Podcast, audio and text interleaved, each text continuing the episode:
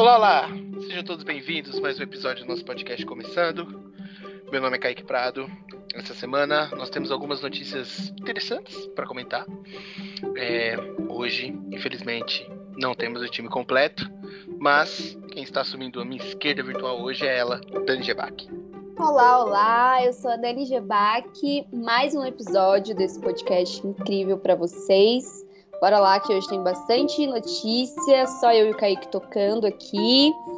Muita saudade da Sabrina já. Quando a gente tá com o time incompleto, a gente fica deslocado. Eu nunca sou a esquerda virtual.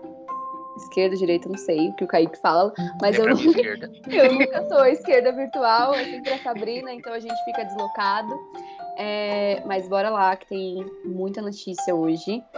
E é isso, né? Brasil. Abrindo os caminhos aqui, vamos falar já sobre o Pacheco vai rejeitar a MP que impede as plataformas de retirar conteúdo falso.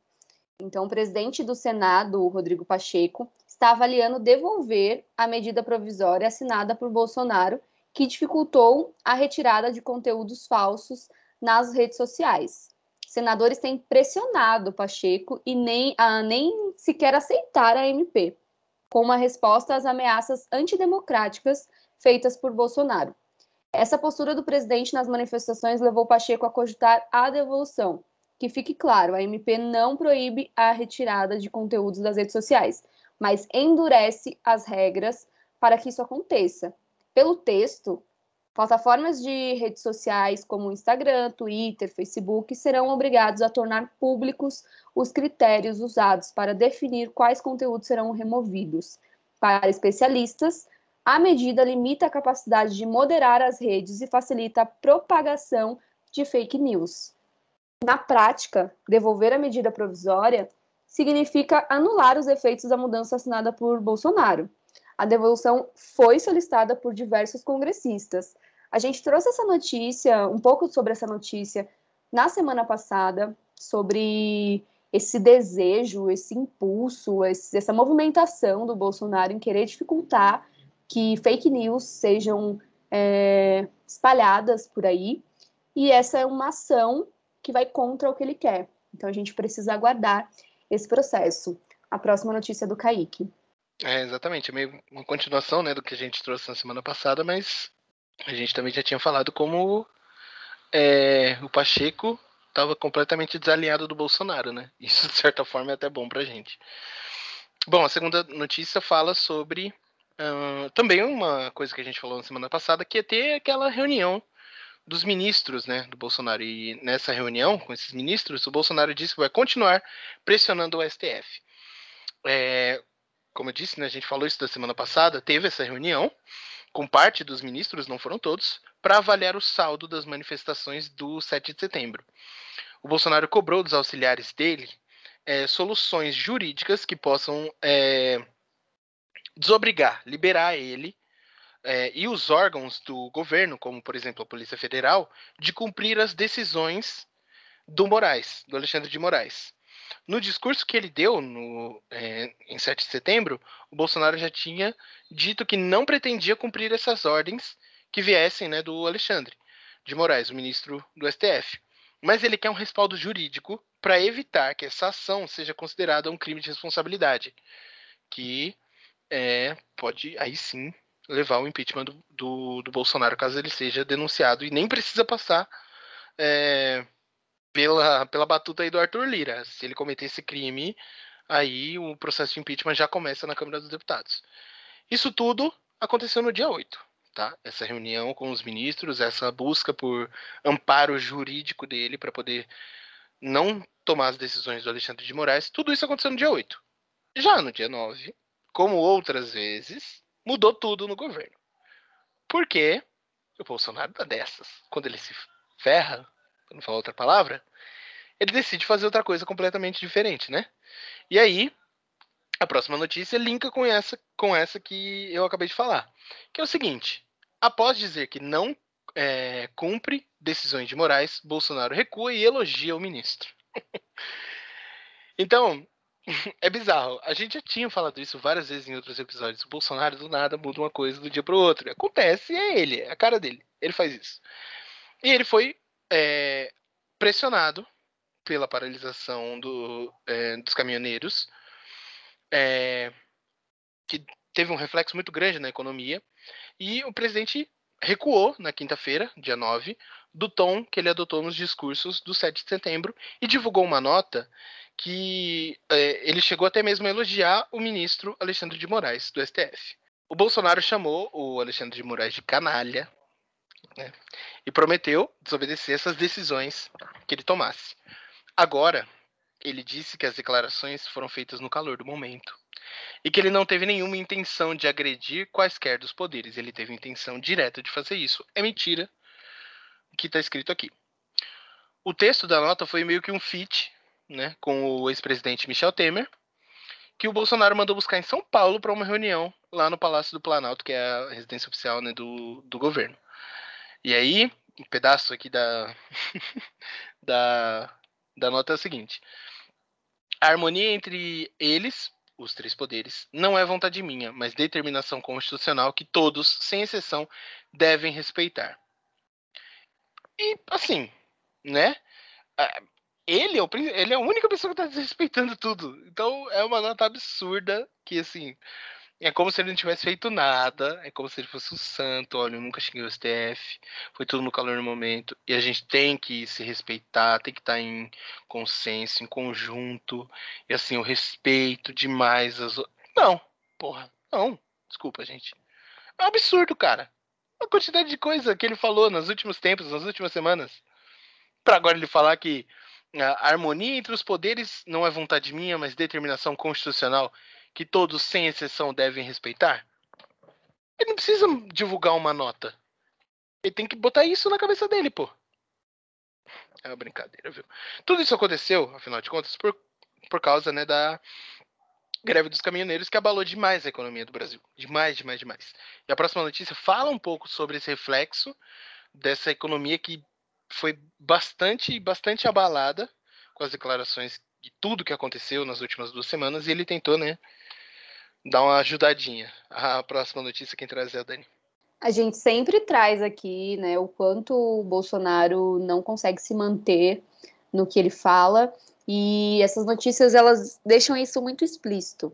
Então, depois de falar mal da China em várias oportunidades, Bolsonaro elogia a parceria com o país é, só um adendo aqui, né? Que eu não acho que ele precise atacar a China, mas é só evidenciando o quanto ele sempre fala muita merda e volta atrás, aí fala merda de novo, e a gente meio que se acostumou com esse processo, porque é exatamente o que ele faz.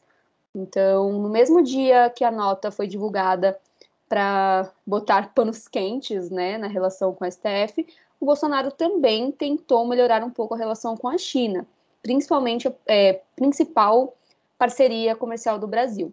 O presidente Jair Bolsonaro elogiou na quinta-feira, dia 9, a parceria com a China, que permitiu ao Brasil receber os imunizantes do país asiático. Em reunião virtual da cúpula dos BRICS, que é a união do Brasil, Rússia, Índia, China e África do Sul, Bolsonaro lamentou ter se reunido com o presidente do país asiático, Xi Jinping, apenas uma vez desde que assumiu o mandato. O chefe executivo também comentou que parcela expressiva das vacinas brasileiras é originária de insumos da China e mencionou vários campos de atuação conjunta entre os países. A parceria se tem mostrado essencial para a gestão adequada da pandemia no Brasil, disse o presidente para líder chinês, esse esforço tem como objetivo ajudar o mercado financeiro a ter um respiro, já que o impacto das manifestações derrubou a bolsa e fez o dólar subir. Além disso, a paralisação dos caminhoneiros que, que durou quatro dias afetou demais, como o Kaique disse, né, o preço das mercadorias, além dos vários relatos de falta de produtos nas prateleiras. Então é um processo, né, do que o Bolsonaro ele sabe que o que ele fala impacta na economia, na, nas manifestações, ele sabe que o que ele fala impacta nas relações que o Brasil tem com outras organizações. E aí, quando começa a dar ruim, que é essa expressão correta, ele volta atrás. qual é a dificuldade de ser minimamente sensato? Mas aí eu acho que é esperar muito desse presidente, mas ser minimamente sensato em ficar quieto. Ele não precisa nem fazer muito, era só não terminar de ferrar mais as coisas, sabe? E ele faz questão de sempre se posicionar de forma muito bizarra com essas relações e agora está tentando aí voltar atrás para corrigir um pouco, é, recuperar o, o, tempo perdido. Não boto muita fé, não, mas a próxima notícia é do Kaique. Concordo demais. É um absurdo. Tá tentando tirar o atraso, né? Falando, né, em tentando correr atrás e tudo mais, quem tá correndo atrás de apoio é o Mourão. A próxima notícia é a seguinte: o Mourão tem agenda paralela com políticos da oposição, empresários e diplomatas. Então, o nosso vice-presidente está online roteando para o apoio é, dos políticos, principalmente da Câmara dos Deputados, né? Lá em Brasília, os encontros do Mourão estão acontecendo no Palácio do Jaburu, que é a residência oficial do vice-presidente, e no gabinete de trabalho, no prédio anexo do Palácio do Planalto. Ou seja, agora ele nem esconde que está articulando com as bases do centro. Ele está fazendo isso lá dentro lá do Palácio do Planalto, que é a residência do Bolsonaro, mas beleza. O general recebeu nomes ligados ao PP, é, o PSDB e MDB, e também está atraindo o interesse de conversas com os representantes do PSD e do DEM. São muitos partidos aí. O Mourão está fazendo essas pontes com a política e o mercado também, o mercado financeiro, e se mantém no jogo, né? É, tá, tá no jogo nessa reta final do governo, né, para tentar um carguinho depois, é, ou até mesmo tentar a sua própria eleição, né? A decisão do general é, de não ser anulado do cargo, já que o presidente não envolve ele né, em, em nenhum assunto, tem esse parênteses aqui, foi tomada quando o Bolsonaro disse em uma entrevista que vice é como cunhado. Você casa e tem que aturar. O presidente também disse nessa entrevista que escolheu o Hamilton Mourão para a chapa às pressas. E aí, você não cutuca a onça com vara curta, né? Você já não envolve o, o seu vice em nenhuma decisão. Você é, começa a desrespeitar ele nas entrevistas. E você é um cara que tá muito arriscado de sofrer um impeachment, brincou, né? Brincou. A próxima notícia é, fala de novo sobre Bolsonaro, mas agora fala da nossa velha amiga. A CPI da Covid tá voltando aí e a Dani vai trazer para vocês.